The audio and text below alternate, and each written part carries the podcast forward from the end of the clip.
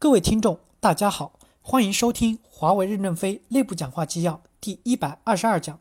主题：孙亚芳在干部工作会议闭幕时的讲话。来自全球的四百多位公司高高级主管聚焦在这里开了四天会，研究了公司以客户需求为导向的流程化的组织结构设计，以及如何考核和选拔干部。会议开得激烈有序，研究了许多正面反面的问题，丰富了我们的管理经验。特别是绝大多数干部都理解了灰色哲学，并自觉地运用在工作中，以及用于处理对干部的考评考绩，这是十分可喜的，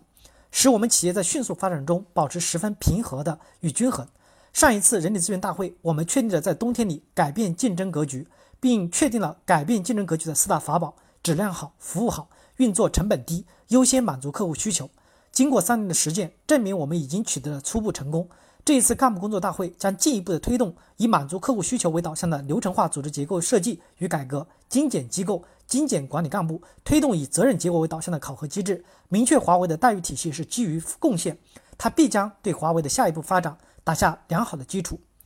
这次大会我们明确了加强干部的教育与管理，加强组织的有效性建设，明确干部的优胜劣汰的制度，要加强对那些敬业精神好、有责任感、使命感、责任结果完成好的干部的培养。我们明确了要加强对干部的思想道德品质的考核，以及对员工的诚信进行记录。我们将对提拔的干部实行公示制度，听听员工对他们的责任心、使命感、团队精神、工作能力、思想道德品质的评议，置干部与员工的监督之中。例如，有些干部发牢骚、说怪话、不负责任的传播捕风捉影的消息，这些公司在讨论任命的时候是不可能知道的，只有周边的员工才清楚。有这种毛病的人，得等他改正一两年后。他变成一个负责任的人，才可以纳入提升考核，不然盲目提拔以后会带动一个团队都发牢骚说怪话。我们要把那些敢于向公司提意见、敢于批评公司的人与之分开，后者是我们最有希望的培养者，也是公司最宝贵的资源。如果他们也善于自我批判的话，干部是带兵的人，是团队的表率，你的一言一行都在影响着团队的士气、作战能力，在影响每一个成员的成长。当官才知责任大，不但有完成目标的责任，还有带出一支好队伍的责任。我们的任职资格考核以及关键事件过程行为的评价，要聚焦在那些要提拔的干部身上，他们应比别人多一些考核机会。我们希望提拔一些什么样的人呢？我们的明确责任结果导不好，品德不好的不提拔，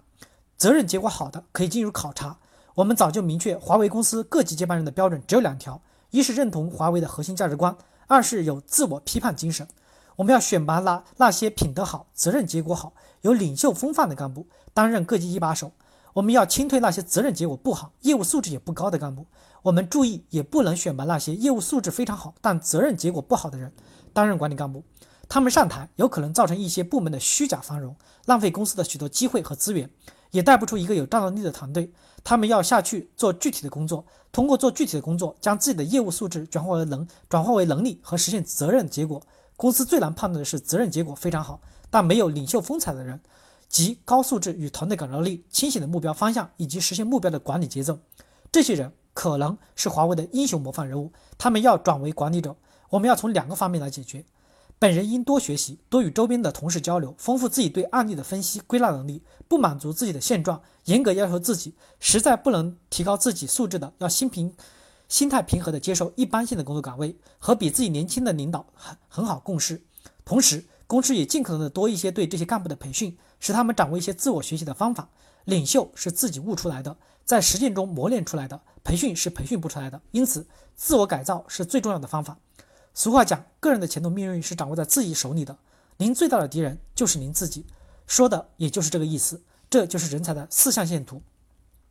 我们在组织改革以及干部设置上也要注意灰色，要有弹性，不要走极端，不要一味的追求低潮时期的合理化，而高潮到来时望洋兴叹，成了一个叶公好龙的案例。坚持实事求是，坚持合理的弹性，以免不适应三级时代的滥用，以及不能收放有序。我们既反对教条主义，也反对经验主义。我们要求越高级的干部越要关注长期的发展，中高级干部也要分程度不同的关注中长期利益。我们要求基层员工主要。关注现实任务的完成以及自我进步，实现权重不同的分别关注长期、中期、短期利益的合理构架以及相适应的激励机制，注重干部思想品德的进步，注重干部综合素质的成长，注重团队的建设，创造一个好的环境，让员工的聪明才智围绕在客户需求服务上，得到更大更宽松的自由发展，为公司的长治久安做出贡献。西方公司已开始从泡沫经济破灭时的衰退中恢复过来，他们正在朝着低成本进行战略转移。他们留给我们的时间只有两年左右，